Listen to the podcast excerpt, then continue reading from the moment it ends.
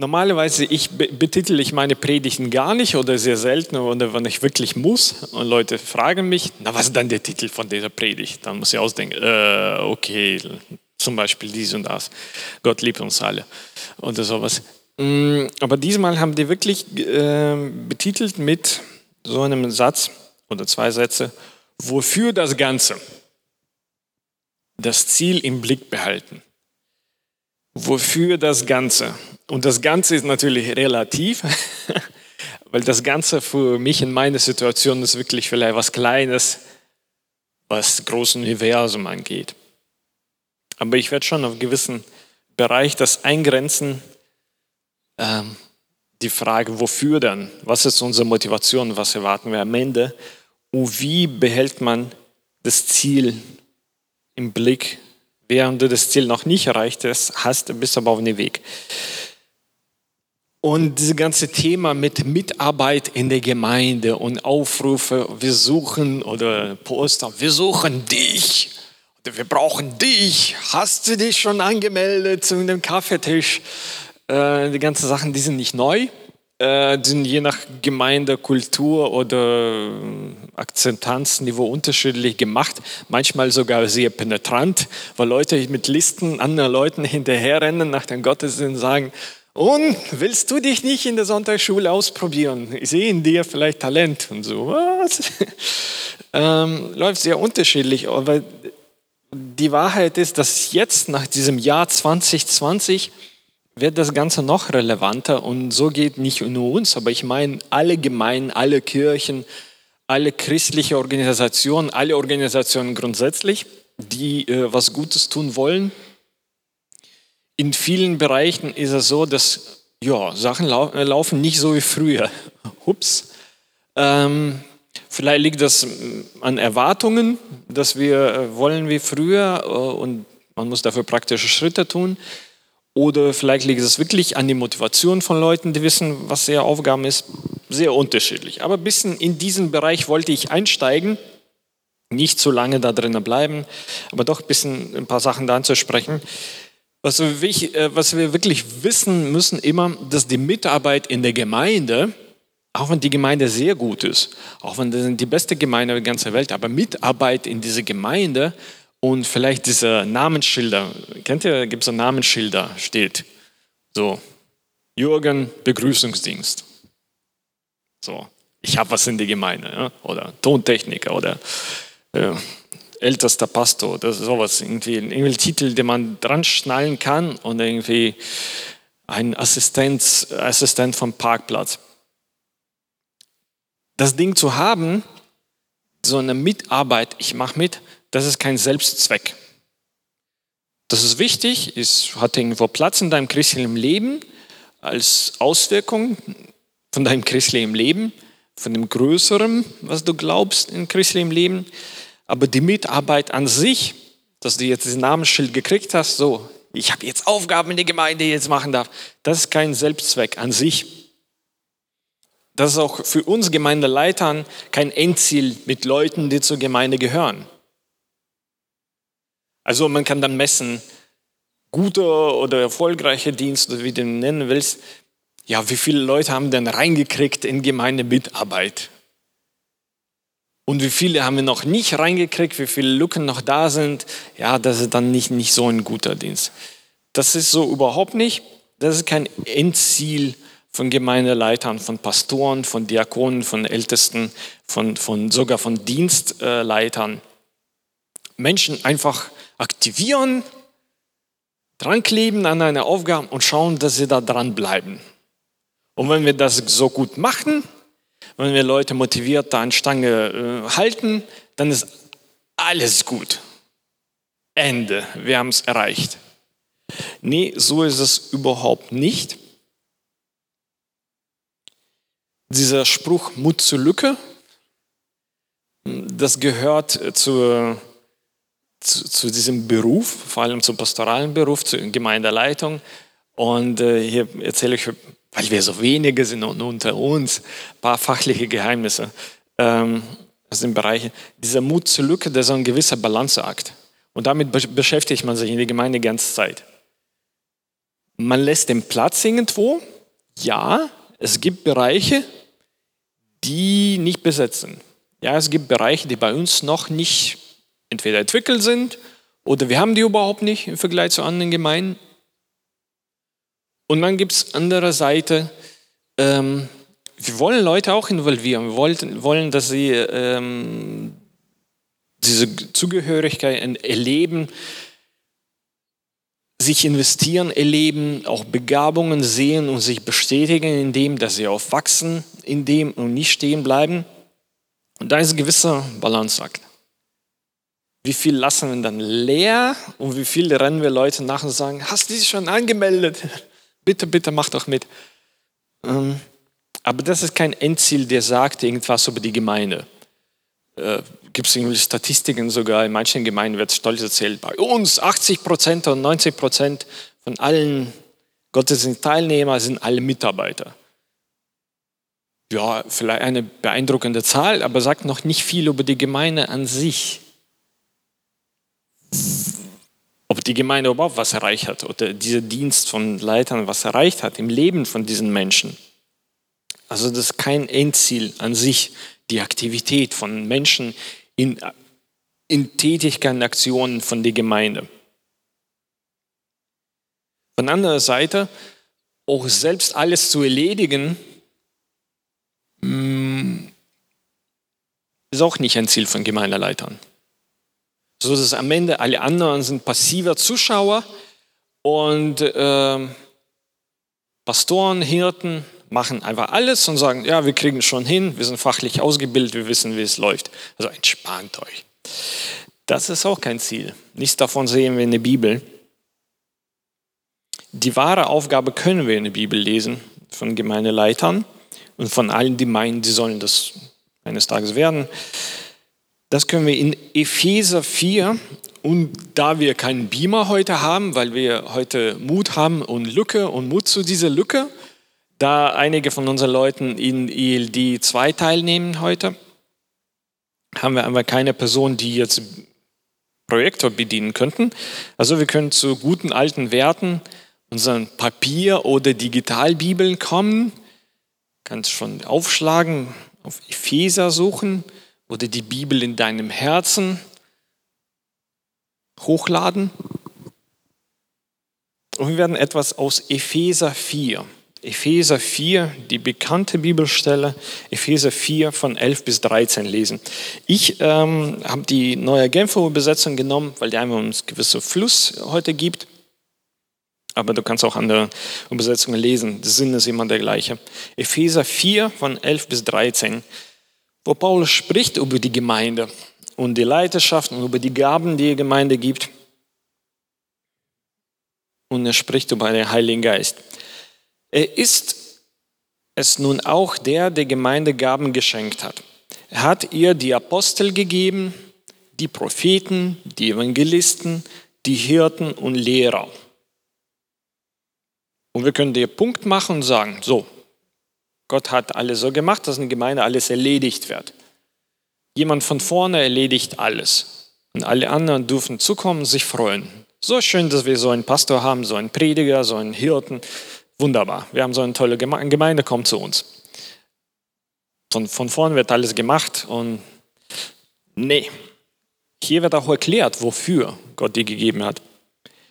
Sie, die ganzen Apostel, Propheten, Evangelisten, Hirten, Lehrer, Leiter, da, da, da, da, sie haben die Aufgabe, diejenigen, die zu Gottes heiligen Volk gehören, und zwar alle, für ihren Dienst auszurüsten damit die Gemeinde, der Leib von Christus, aufgebaut wird. Damit die ganze Gemeinde und der ganze Leib von Christus, nicht nur Kieler Leuchtturm und nicht nur Kieler, ich meine Stadt Kiel, gemein und nicht Schleswig-Holstein, aber die ganze Leib Jesu Christi aufgebaut wird. Und dieses Wort für ihn Dienst auszurüsten. Das Auszurüsten, mm, das bedeutet nichts äh, anderes als fit machen für irgendwas. Fit für irgendwas machen. Die ganze Leiter haben die Aufgabe, Leute fit machen für die Aufgaben, für ihren Dienst. Und das soll dazu führen, dass wir alle in unserem Glauben und in unserer Kenntnis von Gottes Sohn zur vollen Einheit gelangen. Also diese Einheit ist hier auch erklärt als nicht wir haben gemeinsamen Zweck oder ähnlichen Style oder ähnliche Art und Weise, wie wir kommunizieren miteinander oder Musik, die wir lieben und das macht uns ähnlich äh, oder wir mögen so eine Temperatur im Gemeindesaal und in anderen Kirchen ist das nicht so, deswegen kommen wir hier zusammen. Diese Einheit ist hier beschrieben, indem dass ich persönlich Gottes Sohn erkannt habe. Ich habe Jesus kennengelernt in meinem eigenen Leben. Und du auch. Und weil du Jesus kennst und ich Jesus kenne, wir sagen, oh, du kennst und liebst den gleichen Jesus, dem ich liebe und, liebe und kenne. Hm, also gibt es irgendwas, was uns verbindet. Und das ist diese Einheit. Und dass wir eine Reife erreichen. Eine Reife, ein Maß, eine Stufe von Reife deren Maßstab Christus selbst ist in seiner ganzen Fülle. Also Gott hat alle möglichen Leitern, Lehrern, Propheten, Prediger gegeben, dass sie jeden, der meint, der zur Gemeinde gehört, fit machen, alle möglichen Aufgaben zu machen, spontan geplanten, langfristigen, kurzfristigen Sachen. Und dass wir alle zusammen eine ähnliche Reife erreichen. Einheit in dem, dass ich kenne Christus und du kennst Christus. Und das geht viel weiter als, oh, so ein moderner Style oder oh, so ein solider Style. Das liegt mir am Herzen. Ich liebe Jesus und ich mache alles, dass um mich Menschen sind, die auch Jesus lieben. Die genauso durchgeknallt sind, sind bereit, alles zu opfern und alles einfach in die Kloppeton, wenn, wenn, wenn Jesus sagt, ich brauche das gerade. Und das ist diese Einheit, die dann daraus entstehen soll. Und hier in diesem Vers Nummer 13, wo wir diese Einheit gelangen und Reife erreichen und Jesus selber ist Maßstab, das klingt schon nach einem Prozess. Das klingt nicht nach einem, ja, du, du hast dich für, die Gemeinde, für diese Gemeinde entschieden, fertig, alles erreicht. Nee, das, das klingt so, das ist erst der Anfang von diesem Weg, von diesem gemeinsamen Weg, aber das ist erst Anfang von diesem Weg, wo du geformt wirst, fit gemacht. Und wenn du hörst dieses fit gemacht, Wort Fitness, ist genau das, was hinter diesem Wort versteckt ist, dieses Auszurüsten, Fitness. Ähm, dann denkst du automatisch an Sport und alle möglichen Unbequemlichkeiten, die du erleben musst, um irgendwie gewisse Stufe von deinen hier Vorstellungen zu erreichen. Und das klingt nach einem Prozess. Und das ist dieser Weg mit der Gemeinde, mit deinen Geschwistern zu dieser Einheit und zu dieser Reife und zu dem, dass ich bin fit jetzt für die Aufgabe, die ich weiß, Gott hat mir gegeben. Dieser Prozess ist manchmal unangenehm, das ist so ein bisschen leicht auszudrücken. Manchmal wirklich schmerzhaft, manchmal wirklich kostet dir was von eigenem Stolz, von eigener Zeit, von eigenen Vorstellungen, von eigenen Zielen. Ein langer, manchmal unangenehmer Prozess. Und jeder, der zu der Gemeinde gehört, und mit Gemeinde meine ich Leib von Jesu Christi,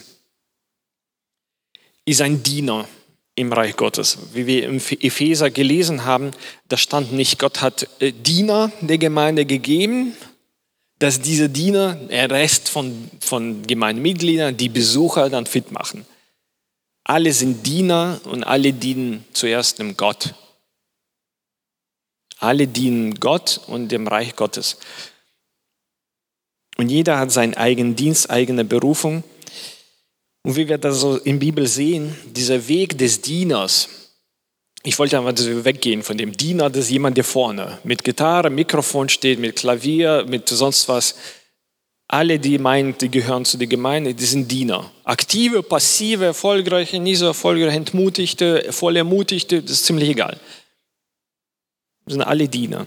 Aber der Weg des Dieners ist oft hart und schmerzvoll.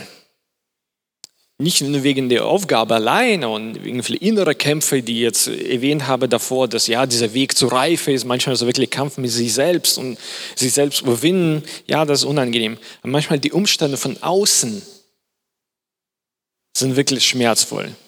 Und Leute, mit wem oder gegen wem du arbeitest, das, das, das bringt auch Schmerzen. Das hat mit dir nichts zu tun. Und das können wir wirklich von Jesus lernen. Jesus als dem Hauptdiener, Beispiel als Diener, ging es auch nicht anders. Ja, er hatte gewisse Kämpfe mit sich selbst als menschliche Person, äh, aber er hatte viel mehr Probleme mit, mit diesen äußeren Umständen. Mit der Kultur, die Wahrnehmung, mit dem, wie passt er in die Gesellschaft, wie passt er überhaupt nicht rein, was sagen die Pharisäer, wir gehen mit ihm um, wer kämpft jetzt gerade gegen ihn, wer sieht Jesus jetzt als Feind, die ganzen äußeren Sachen, die haben sehr viel Schmerzen und Leiden Jesus angetan. Also wir können nicht meinen, dass uns anders gehen wird. Wir sehen auch in der Bibel genug Beispiele, wo Jesus sagt, so wie es mir ging, wird, es auch euch gehen und das ist auch okay so. Das ist so gemeint, das ist der Design. So war es auch geplant, das ist nicht Fehler im System. Aber sogar Jesus als Hauptdiener hat erlebt Schmerzen, und Momenten von Verzweiflung und Momenten von, ähm, wenn er nicht Sohn Gottes wäre, er würde vielleicht sagen, ich kann nicht mehr, es reicht mir. Ich steige mal aus. Lass uns jemandem anderen anschauen, der nicht gleichzeitig Mensch und gleichzeitig Gott war, der nicht so einen Vorteil hatte. Apostel Paulus war einfach nur ein Mensch. Und was sagt er selber über seinen Dienst, über seine Dienstkarriere, über seine coole Position? In 2. Korinther, 2. Korinther, 11. Kapitel, berühmter Kapitel, 2. Korinther 11, von 26 bis 27, wo er erzählt hat, wie es ihm ging, so im Dienst. Ich bin oftmals auf Reisen gewesen, in Gefahren auf Flüssen, in Gefahren durch Räuber, in Gefahren von eigenen Volk, in Gefahren von Heiden, in Gefahren in der Stadt, in Gefahren in der Wüste, in Gefahren auf dem Meer, in Gefahren unter falschen Brüdern, also in der Gemeinde, in Arbeit, echte physische Arbeit und Mühe, oftmals in Nachtwachen, in Hunger und Durst. Oftmals in Fasten, in Kälte und Blöße. Und hier diese ganze letzte Worte, das gemeint, auch finanziell ging es ihm schlecht. Es war jetzt kein, keine freiwillige Aktivität, bisschen Fasten, bisschen Kälte erleben, so als äh, Gesundheitsmaßnahme. Nur 1. Januar Sachen. Ging nicht anders. Hat gelitten, hat das erlebt. Und dann klebt er dazu, wenn ich mich rühmen soll, so will ich mich meiner Schwachheit rühmen.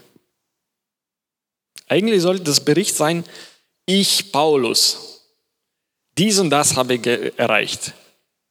Die und die Gemeinden habe ich gegründet, die und die berühmten Leiter von jetzt, die ihr alle kennt, ich habe die ausgesucht, ich habe meine Hände aufgelegt. Und als sie nichts verstanden haben und Blödsinn gemacht haben, ich habe die auf richtige Wege gebracht. Ich habe die und die Gemeindekonflikte gelöst. Ich habe die und die Wunder getan. Und das sind die Personen, die durch meinen Dienst Heilung erlebt haben. So heißt der und der und der und der und der und der. Und er erzählt, wie schlimm es eigentlich schlimm es ihm ging. Und dass er das auch in Ordnung findet. Und dass er auch damit angeben will. Das ist diese Frage. Wofür denn das Ganze? Es ist ganz schön schwer, so was langfristig durchzumachen. Und wir müssen natürlich nicht schauen auf so, so Kaliber von Jesus und Kaliber von Paulus, wo wir wirklich so mega Leiden durchleben müssen. Aber es gibt sogar so ein kleinerem Niveau in einfacheren Sachen Leiden. wo wir erleben, ja, Leute machen Sachen der Gemeinde nicht so, wie ich mir das vorstelle, ich muss mich anpassen. So wieder von Rhythmus passte das nicht. Ne? Oder Einstieg war falsch. Oder dies und das wurde nicht gemacht. Oder es geht wirklich nicht so gut. Und langfristig durchzumachen, muss man schon die Frage antworten, wofür denn das Ganze? Weil ohne Antwort auf diese Frage, man kann nur kurzfristig was erledigen, auszuhalten. Und wenn wir hier mm, über Dienst von Jesus lesen, wie, wie zielstrebig und ganz fokussiert er geht durch, egal was, er macht, er macht, er macht, er weiß ganz genau, was er erleben wird und macht und erledigt Sachen Schritt nach Schritt. Apostel Paul, Paulus, andere Brüder. Ähm, wir sehen diese Zielstrebigkeit und dieses niemals von einem Kurs abweichen, so dass du kriegst den Eindruck, dass diese Frage, wofür das Ganze, ist für sie schon längst beantwortet und die Antwort ist ständig präsent immer da im Raum. Und wenn diese Leiden kommt und neue Entwicklung, die nicht so gut läuft, wie man das äh, jetzt wünschen würde, kommt diese Antwort auf die Frage. Aber ich weiß, wofür ich das mache. Weitermachen. Mhm. Nächste Reise. Aber ich weiß, wofür ich das mache. Nächster Gericht. Klare Motivation und die ganze Leiden und alles äh, Erniedrigungen und Sachen, die man erleben kann. Und oft passiert das. Diese Motivation, die ist als Gegengewicht. Paulus schreibt manchmal so, dass man ihn verstehen könnte, ja, alles, was ich erlebt habe und der und der hat mir Unrecht angetan und das sind diese ganze böse Sachen, diese ganze Leiden, hier sind sie, und an der anderen Seite ist das, was meine Antwort ist, wofür das Ganze. Und Gewicht von dieser Antwort ist viel größer. Und die ganze schwere Leiden, das ist pff, ziemlich leichter Last. Ziemlich leichter Last ist das, wie Jesus sagt, mein, mein, nimm mein Kreuz. Ne? Also Joch ist leicht. Paulus hat das erlebt, weil er die Antwort hat in der Vorbereitung, ich habe mich erinnert auf eine Situation, als wir als Jugendliche oder junge Studenten, wir haben Teil an so einer jugendliche, weiß nicht, was das war, eine Konferenz oder Jugendtage teilgenommen, wo ziemlich viele dabei waren. Wir waren für die Musik zuständig oder wir haben mitgespielt im Lobpreisband. Und dann, wie das so oft ist, man kommt vor, vor dem Abend Gottesdienst zusammen, alle Mitarbeiter, alle Prediger, alle, die da mitmachen, äh, für so Gebetskreis zum Beten. Und der, der das alles organisiert hat ähm, und die ganze Orga und so hatte, einer von Jugendleitern, der hatte Bedürfnis, uns alle anzusprechen und irgendwie, er war so bewegt von dem Ganzen, ähm, was es sein wird, wofür dieser Abend ist. Und er könnte sich nicht zurückhalten, ähm, geweint, dass und heute werden Menschen Jesus erleben. Die werden sich bekehren, diese jungen Menschen, diese Jugendlichen, 13, 14, 17-Jährigen.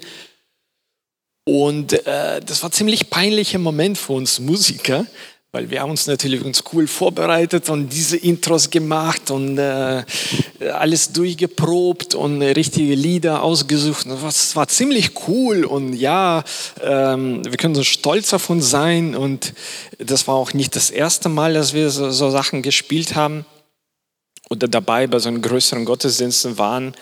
Hm, aber wir waren fokussiert auf diesen, ja, heute wird wirklich cooler Worship sein. Heute wird es sein und wir sind wirklich dabei und wir sind durchgeübt und wir haben alle richtigen Instrumenten dabei mit der richtigen Ausstattung. Und dann steht diese Jugendleiter und er sagt, bewegt davon, wie wegen diesem Abend Menschen werden Jesus finden. Und er hat kein Massengerät. Manchmal werden so große Versprechungen in die Luft geworfen. Oh, ich spüre, heute werden mindestens Hunderte sich bekehren oder sowas. Nö, er meint einfach, und jemand wird Jesus heute finden. Äh, und wir stehen da alle so, ja toll, wir sind für Musik da. Ähm, und das ist so ein gewisser Moment, ähm, so ein Buße, ne? wo ja, wo, wofür bin ich da? Was ist das, wofür ich das Ganze mache? Was ist dieser Motor, der mich nach vorne bewegt? Teilnahme an irgendwas, was mir so gerade zur Zeit Spaß macht? Oder die größeren Sachen? Wo das ganze Leiden, ist das alles wert? Und Moral der Geschichte war so, dass äh, tatsächlich dieser Gottesdienst, so dieser Abend nicht so gelaufen ist, wie wir uns das vorgestellt haben. Sehr professionell und sehr cool und sehr durchgeübt. Weil da ist alles dann schief gelaufen. Alles, was wir geübt haben, Leute haben falsch eingespielt und da haben wir nur diese Blicke so, was machst du? Mach nichts, was machst du? Äh, so einfach mega peinlich und dann fällt da so ein Verstärker von der Bühne von oben nach unten, da paar Meter, äh, fast auf die Leute drauf und alle so. Also ist alles schief gelaufen von, von unserem coolen jetzt äh, Worship, was wir so zeigen wollten Leuten. So macht man eigentlich, wenn man richtig Sachen macht. Ähm, aber Leute haben sich bekehrt. Evangelium wurde gepredigt, Leute haben sich bekehrt.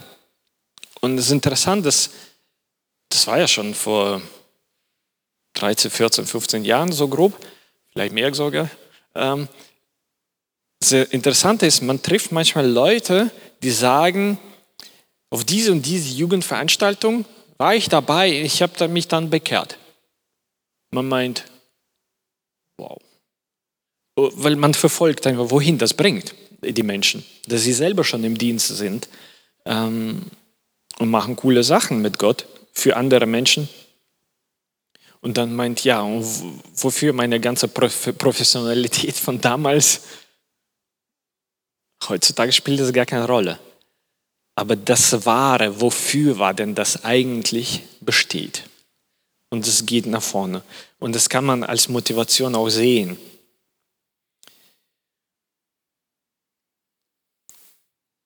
Und Paulus spricht ja über seine Motivation ziemlich viel. Und äh, der Grund, warum wir von Paulus heute reden, weil er ziemlich viel erlebt hat. Ziemlich viel Positives und ziemlich, ziemlich viel Negatives. Und das ist das, was er sagt in 1. Korinther, 1. Kapitel. 1. Korinther, 1. Kapitel. Ziemlich lange Bibelstelle.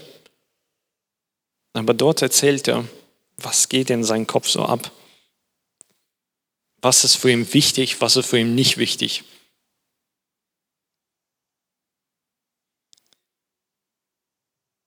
Das verstehe ich, diese Botschaft von Kreuz, Evangelium, ist Motivation für Paulus, für alle seine Wege. Mit der Botschaft von Kreuz ist es nämlich so, in, in den Augen deren, die verloren gehen, ist sie etwas völlig Unsinniges. Können die gar nicht begreifen.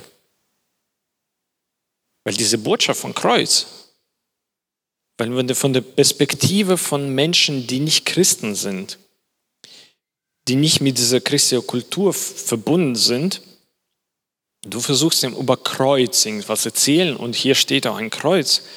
Kreuz ist eigentlich eine Todesmaschine, ein Folterwerkzeug an sich. Und diese Nachricht über, ja, wie und auf welche Art und Weise jemand getötet wurde, als erlösende Nachricht, kann man nicht begreifen. Für uns aber, die wir gerettet werden, ist sie der Inbegriff von Gottes Kraft. Nicht umsonst heißt es in der Schrift, die Klugen werden ich an ihrer Klugheit scheitern lassen, die Weisheit derer, die als weise gelten, werde ich zunichte machen. Wie steht es dann mit ihnen, den Klugen, den Gebildeten, den Vordenkern unserer Welt? Hat Gott die Klugheit dieser Welt nicht als Torheit entlarvt? Hier spricht Paulus ziemlich negativ, was ist negativ, aber hm, der Wert von der ganzen Weisheit, Bildung und ähm, diese fortschrittliche Denkweise in der Gesellschaft stellt das Ganze ziemlich niedrig in, in die Wichtigkeit, in Prioritäten. Behalte den Kopf. Denn obwohl sich seine Weisheit in der ganzen Schöpfung zeigt, hat ihn die Welt mit ihrer Weisheit nicht erkannt. Deshalb hat er beschlossen, eine scheinbar unsinnige Botschaft. Scheinbar unsinnige Botschaft. Es gab einen Mensch, der meinte, er ist Sohn Gottes und er wurde getötet. Die Geschichte für die Gesellschaft damals und die Gesellschaft heute macht an sich nie so viel Sinn. Eine scheinbar unsinnige Botschaft verkünden zu lassen, um die zu retten, die daran glauben. Die Juden wollen Wunder sehen.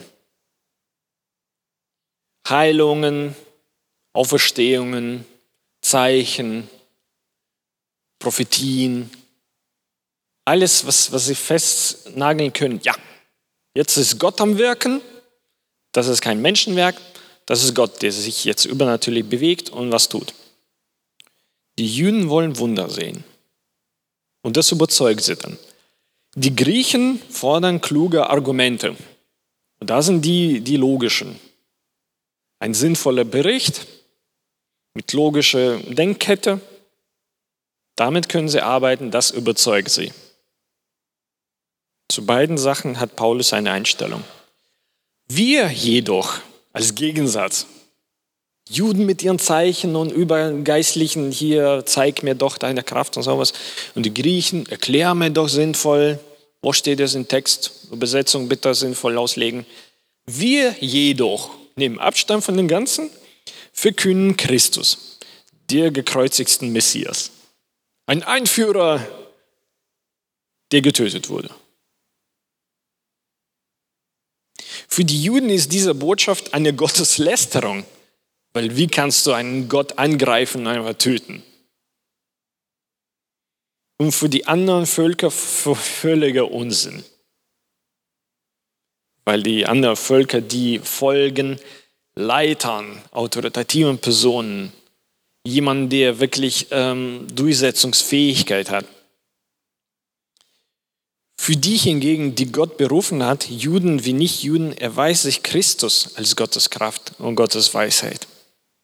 Denn hinter dem scheinbar so widersinnigen Handeln Gottes steht eine Weisheit, die alle menschliche Weisheit übertrifft. Gottes vermeintliche Ohnmacht alle, stellt alle menschliche Stärke in den Schatten. Menschliche Stärke. Menschliche Stärke. Seht euch doch einmal in euren eigenen Reihen um, Geschwister. Was für Leute hat Gott sich ausgesucht, als er euch berief? Es sind nicht viele Kluge und Gebildete darunter, wenn man nach menschlichem Maßstab urteilt. Nicht viele Mächtige, nicht viele von vornehmer Herkunft. Im Gegenteil, was nach dem Urteil der Welt ungebildet ist, das hat Gott erwählt, um die Klugheit der Klugen zunichte zu machen. Und was nach dem Urteil der Welt schwach ist, das hat Gott erwählt, um die Stärke der Starken zunichte zu machen. Was in dieser Welt unbedeutend und verachtet ist und was bei den Menschen nichts gilt, das hat Gott erwählt, damit ans Licht kommt, wie nichtig das ist, was bei ihnen etwas gilt. Denn niemand soll gegenüber Gott mit vermeintlichen Vorzügen prahlen können. Die Vorzüge. Ist es bei euch nicht genauso, dass ihr mit Jesus Christus verbunden seid? Verdankt ihr nicht euch selbst, sondern Gott. Er hat in Christus seine Weisheit sichtbar werden lassen, eine Weisheit, die uns zugutekommt. kommt. Denn Christus ist unsere Gerechtigkeit. Durch Christus gehören wir zu Gottes heiligen Volk und durch Christus sind wir erlöst. Nicht durch die vermeintlichen Vorzüge, nicht durch die Vorteile, nicht durch die Bildung, nicht durch die Fähigkeit, durch Christus und Christus allein. Wenn also, um es mit den Worten der Schrift zu sagen, jemand auf etwas stolz sein will, soll er auf den Herrn stolz sein. Und Paulus schreibt das und er spricht von sich. Das ist so seine Art, über sich zu reden, so ein bisschen, so ein bisschen von sich wegzuschieben, die Aufmerksamkeit. Wenn jemand auf, auf etwas stolz sein will, soll er auf den Herrn stolz sein. Ein sehr spannender Text, äh, wo wir sehen können, wie Paulus alles ähm, was, was erhobenes, gebildet, klug, vordenken, besondere Herkunft, Leute mit Macht, mit Autorität, ähm, wird es im Gegensatz setzt zu den Leuten, die nichts bedeuten, unbedeutend und verachtet sind und identifiziert sich damit. Er stellt sich an die Seite von Unbedeutenden, ähm, die an sich nicht gebildet sind, verachtet, unscheinbar, nicht so wichtig. Das Interessante ist, dass genau Paulus hätte ja so einen Anspruch zu sagen, ich bin gebildet, ich bin mächtig, ich bin wohlhabend, ich bin klug, meine Herkunft ist, damit soll man rechnen, aus welcher Familie ich komme und wer ich bin. Total spannend, genau so ein Mensch hätte einen Anspruch, sich so zu positionieren. Ich, Paulus, aus Tarsus, aus dieser und dieser Familie. Aber er sagt, das Unscheinbare, Unbedeutende, das bin ich.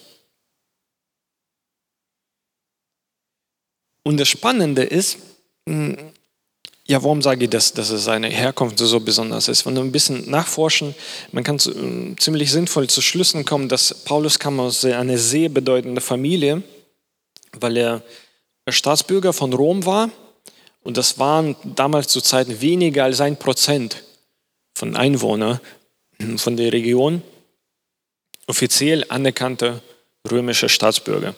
Also seine Familie war irgendwie so außergewöhnlich bedeutend und wichtig, dass er Staatsbürger war.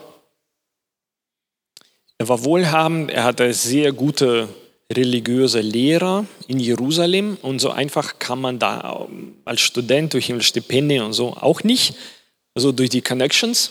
Die Familie musste wirklich bedeutend sein und wenn er zurückdenkt an die Zeiten von Saulus, als er noch Verfolger der Gemeinde war, er war eigentlich nichts anderes als so ein typischer Seminarstudent, ein junger Mann, der studiert hat, gelernt hat bei, bei Gamaliel, ein autoritativer Lehrer in Jerusalem, aber genau er war, der offizielle Papiere gekriegt hat, mit Erlaubnis, die Christen zu verfolgen. So einem Bibelschulstudent, Seminarstudent wurde so eine wichtige Aufgabe anvertraut mit Autorität zu gehen in andere Städte, in die Häuser einzugehen, Menschen mitzunehmen im Gefängnis. Und er war Anführer von einer Gruppe von solchen Personen. Und das war sein, seine natürliche Position. Ein sehr wichtiger junger Mensch, der aus sehr wichtiger, reicher Familie kommt. Und alles davon schmeißt er weg. Und er erwähnt niemals seine Familie erwähnt niemals seine Position als, ähm, als Vorteil. Es gibt eine einzige Situation, wo es wirklich die einzige Möglichkeit weiterzugehen und die Ziele zu erreichen, als er festgenommen wurde, zu sagen, Moment mal, ich werde hier nicht vor Gericht stehen, ich will nach Rom. Das ist mein Privileg, ich will diese Karte jetzt ausspielen. Eine einzige Situation, wo es weiter wirklich nicht mehr ging.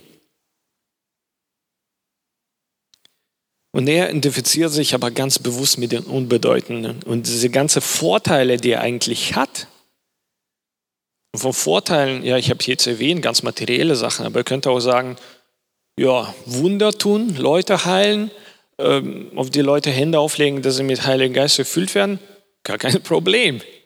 Das wäre der Alltag von Paulus. Sogar das war nicht irgendwas, womit er angeben könnte. Und diese ähm, kirchliche hier Sache, die christliche Argumente, warum er wichtiger als andere sind.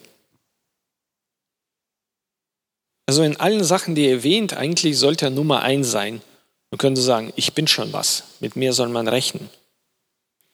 Bei Argumentation, Diskussionen, die er mit Griechen und anderen führen könnte, er war vorne. Hat aber diese Anspruch auf seine Herkunft, auf seine Bedeutung überhaupt nicht dabei bei der Motivation. Wofür mache ich das? Warum mache ich das, was ich mache? Warum ertrage ich diesen Leiden? Warum äh, kämpfe ich für diesen einzelnen Menschen, für diese eine Familie, für diese eine Stadt. Dieser Anspruch auf seine Wichtigkeit war überhaupt nicht dabei. Er hat schon seine Wichtigkeit verstanden. Die sieht aber, er hat die aber schön beschrieben, die sieht aber nicht so aus. Ich, ein bedeutender Lehrer aus wichtiger Familie, sondern ich, der zu Jesus gehört.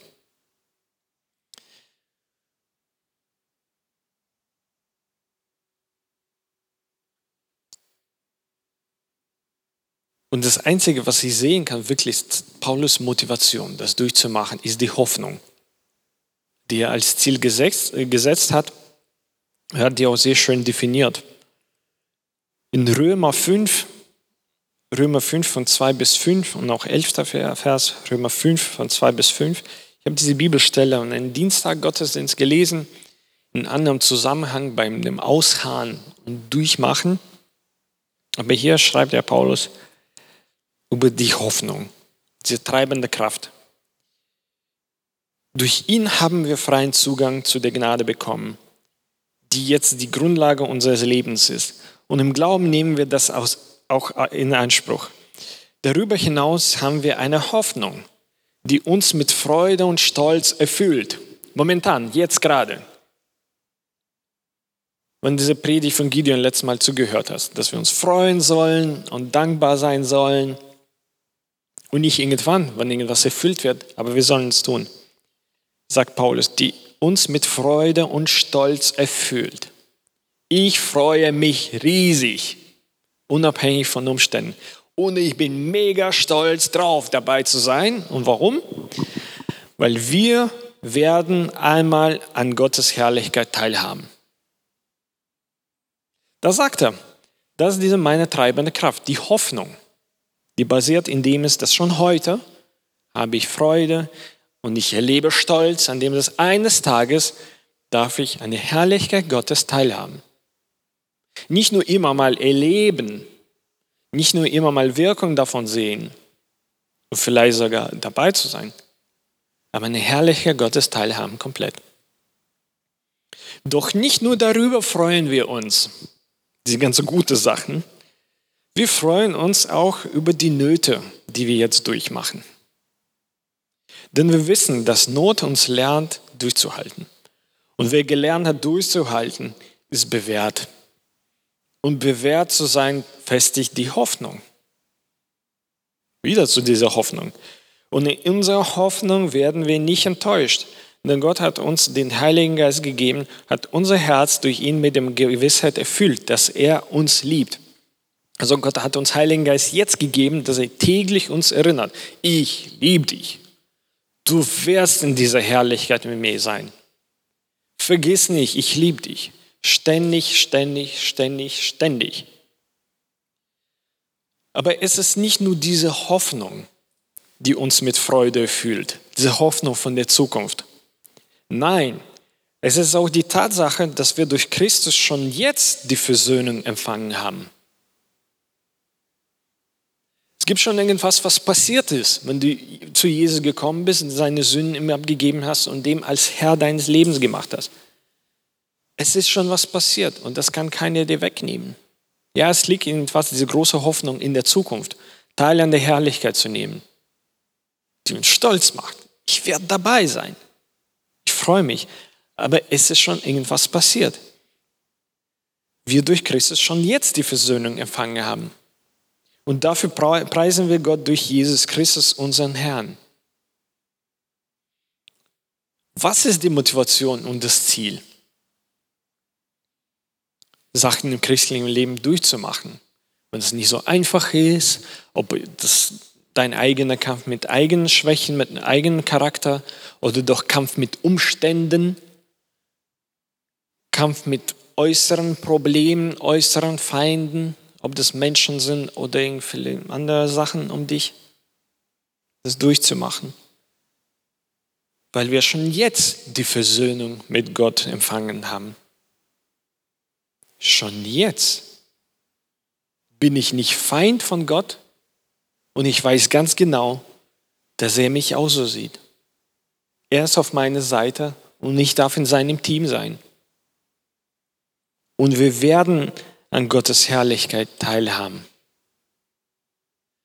Das ist diese Antwort, das wofür denn das Ganze, was nach vorne langfristig treibt. Alles andere enttäuscht. Alles andere ist kurzfristig. Alles andere vergeht und wird nicht mehr erwähnt.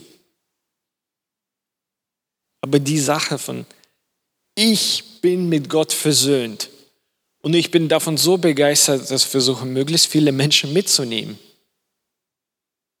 dass sie sich mit Gott versöhnen, dass sie auch das erleben können, was ich schon erlebe. Und auch diese große Hoffnung in der Zukunft. Und Hoffnung ist nicht nur vielleicht, aber ich rechne damit. Es ist nur eine Zeitfrage. Dass ich an die Herrlichkeit Gottes teilnehmen werde, komplett.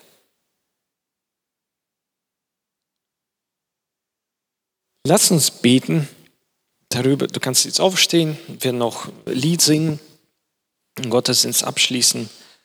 Aber ich will, dass du an dich selbst denkst deine eigenen Kämpfe, deine eigenen Herausforderungen, das, was von dir kommt, dein Charakter, deine Schwächen, deine Neigungen und das alles, was nicht von dir kommt, alles, was von außen, die, die schwierigen Umstände durch Menschen oder durch Entscheidungen von jemandem. Was gibt dir Kraft, das durchzumachen? Ist die Frage, wofür denn das Ganze, ist die bei dir beantwortet? hast du die Antwort immer dabei. Ist die bei dir parat jedes Mal, wenn du ein bisschen Resistenz spürst, wenn du Leiden, auch ungerechte Sachen erlebst? Ist diese Antwort immer dabei, dass du doch die Versöhnung mit Gott schon jetzt hast? Das kann dir keiner wegnehmen. Und eines Tages du in dieser Herrlichkeit dabei sein wirst, komplett